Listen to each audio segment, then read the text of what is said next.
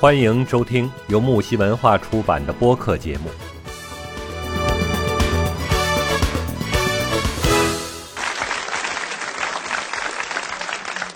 欢迎来到木西文化直播间。那么，开始我们今天的节目。万事万物皆有阴阳两面，人也一样，存在男性、女性，俗称两性。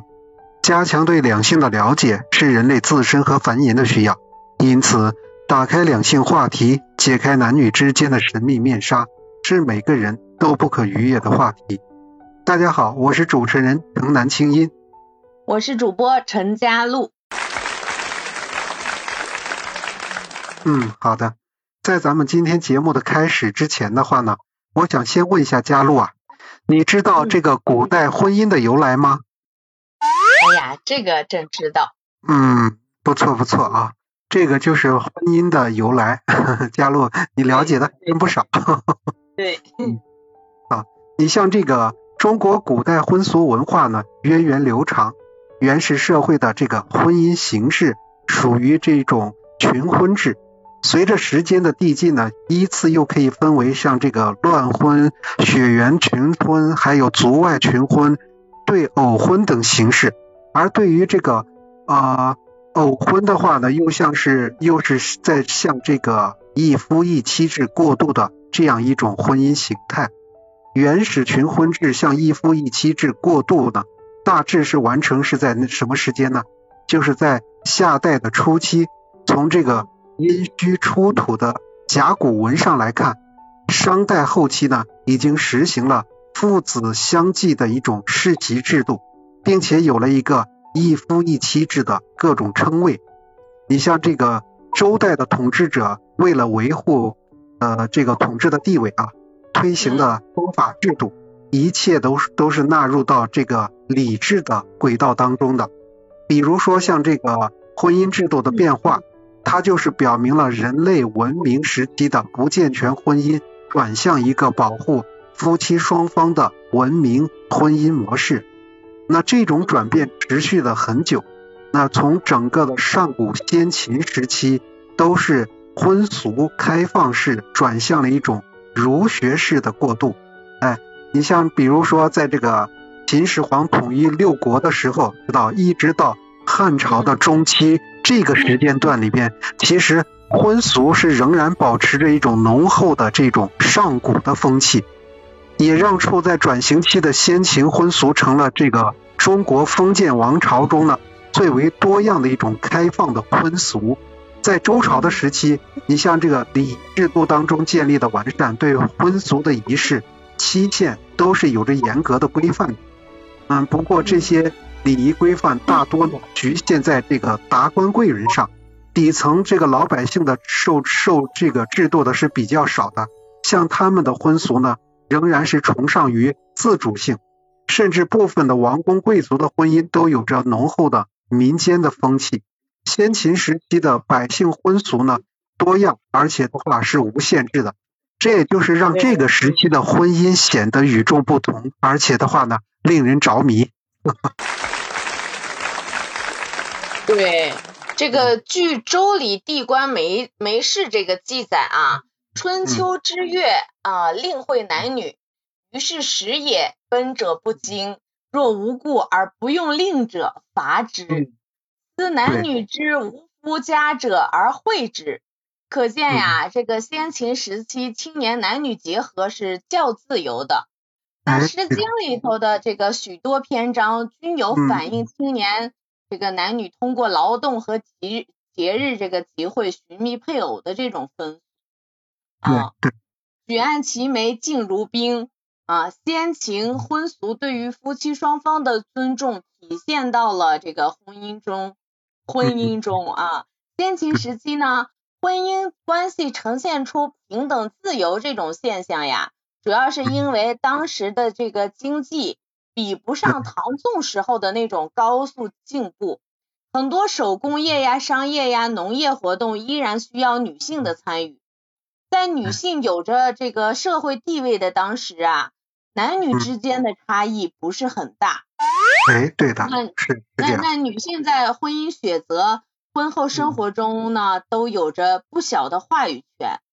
嗯啊嗯是。这个一方面啊，先秦时期常年的这种战乱，导致嗯。人口比例的这种失衡，而经济活动呢又依赖女性，所以呢，女嗯。性的社会地位呀、相对较高。啊，嗯对于婚姻的这种自主性也就这个较高。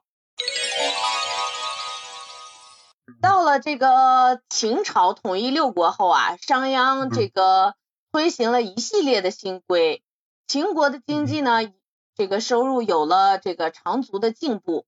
为了让民民众的收入可以直接增加政府的税收，这个商鞅将这个商周时期的这个较多的多室同居的大型家族拆分成一个又一个这个较为松散的基本这个只包含夫妻的小型家庭嗯啊，因为家庭小，很多事务呢难以让一一方全部管，所以夫妻双方呢就都会参与一部分家庭的管理，也就都有着管控家庭事务的这种权益啊。对。然后另一方面呢，这个先秦时期啊，农业占据主要经济来源，男方嗯女方呢都需要承担这种劳动啊，男女双方也都有着相关的收益啊，既有着嗯这种经济的收入呀，又有着这种家庭的地位啊。嗯秦汉婚俗中呢，夫妻双方都会受到对方的尊重啊，这样是，嗯，好的，家都说的没错啊。你像这个先秦的婚俗，它不光是夫妻平等，夫妻平等共同参与的事情，有的地方还出现了一个什么现象呢？就是倒插门的婚姻现象。哎，你像这个张家山汉简记载里边的话呢，就有这个女子当家开户招赘男子入户的这种形式。你看，在那个时候其实就有招这个倒插门女婿了，对吧就相对相当的相当有趣的。所以说倒插门这一块的话呢，是在这个先秦时期都已经有这方面的习俗了。在女性可以参与这个农业劳作、衣补啊、手工啊多种形式的这种商业活动的环境下的婚姻是取决于夫妻双方的一个自愿性的自愿性。对，对和现在的话基本上也是差不多的，对吧？相较于这个王公贵族的婚俗，民间呢是多是多数都是呃这个始终是采取的是什么呢？就是一夫一妻的制度，而且呢还有多种的这种源自于原始时期的婚俗模式，比如说是在同族有血缘关系的人员之间的婚姻，亲属妻妻子之间的收继婚姻，不同氏族还有这个类似通婚的这种交换型的婚姻，以及出这个妻子为了呃以以这个女子为主的这种入赘婚姻等多种形式，甚至还有一些就是未经这个谋媒人的介绍，未经嫁娶的一种婚姻，这种婚姻叫什么呢？叫隐婚。当时的话也在这个封建社会比较盛行的。对，未出生时期的话时候，大家都听说过啊，未出生时期就规定对象的这种婚叫什么婚？这种婚姻的话呢，但是呢，它有这个违背统治者意愿的这种形式，所以说呢，婚姻形式在民间经常可以说是一种司空司空见惯的现象，上层统治者呢也基本上就默认了这些，所以这些婚姻的形式都已经从在这个封建社会当中约定成俗了啊。对对，多种嗯婚多种婚姻形式并存，体现了这个先朝婚姻形式的包容性和开放性。嗯啊对的，男女之间呢，这个相互喜欢，不必在意封建束缚呀，或者是这种他人的谈论，都是自主选择自己的对象。那《诗经》中多个诗都提及了男女自主恋爱的场景，或是表现最真诚的爱情，或是表现这个相敬如宾的婚姻。可以看得出啊，当时的这个自主择婚的风尚啊。嗯。那先秦的婚姻和家庭这个啊阴阳相济，男女平等，在在《诗经》中大量的这个婚嫁诗以及呃与之相关的诗句，生动的展现了这个先秦时代人们的婚嫁礼仪和婚恋生活，以形这个形象生动的语言再现了当时的这个社会现实和婚姻现象的细节和本质啊。那向我们展现了一幅幅自然淳朴的这种婚恋民俗的生活画卷啊，就像这个。呃，今夕何夕，见此良人这种观念啊，缔造了先秦的这种婚恋地位啊，在诸侯争霸利益至上的社会环境下，这个客观上啊，先秦女子的这个人生有着很多的选择，在婚姻里呢，平民女子承担着抚养后代、奉养老人的这种义务，而贵族女子因为这个联姻的关系。还常常要参与到这个政治活动当中，有一些呢，甚至能够在祭祀的时候承担这个祭的责任。即使是在这个儒家经典的诗经里面呀，在提到婚姻这个话题的时候，对男女关系的描述讲究的也不是这个尊卑上下，而是阴阳调和。对对，那一说到诗经啊，其实在这个诗经当中里边的话呢。就有一首平民人家结婚时的这种宾客纷纷闹洞房的歌，你知道这个歌，这这这这个诗经的名字叫什么吗？这这首歌的名字，其实在这个诗经里边有一首歌呢，这个这首歌的名字叫做《绸缪》。那第一段呢是描述的是什么呢？就是男主角啊问他今天有什么好，今天是一个什么样的好日子，见了那么多漂亮的姑娘。那第二段的画风一转呢，调侃到的是什么呢？就是女主人的身上。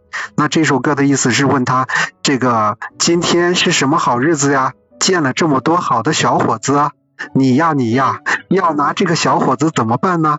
像比如像这种，其实就这特别的浪漫啊，像这种婚恋自由、攻心为上，培养了当时先秦女子的爱情世界，因为有着较高的这种文化水平嘛。先秦女子在择偶的时候呢，也不是仅仅听从于父母之命、媒妁之言的啊。无论是平民女子还是地位崇高的贵族女子们，都拥有着一种什么权利？就是谈情说爱的权利啊。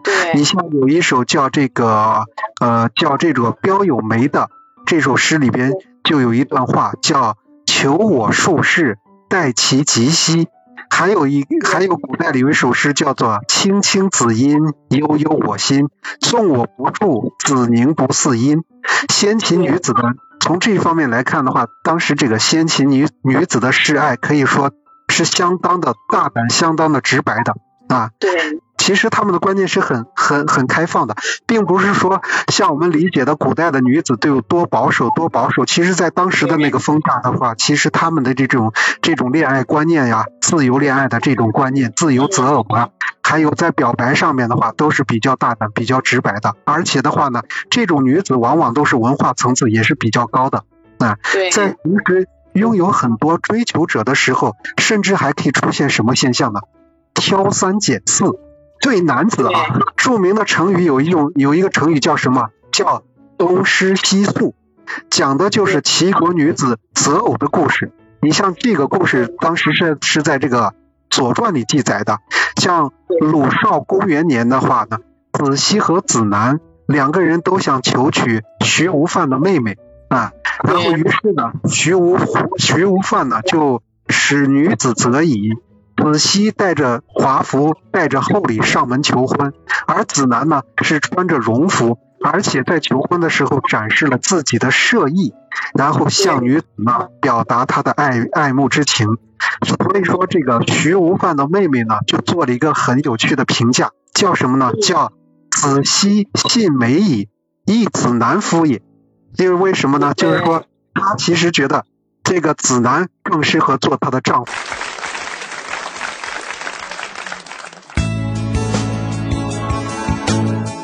节目告一段落，精彩仍将继续。喜欢的话，请订阅、评论、转发哟。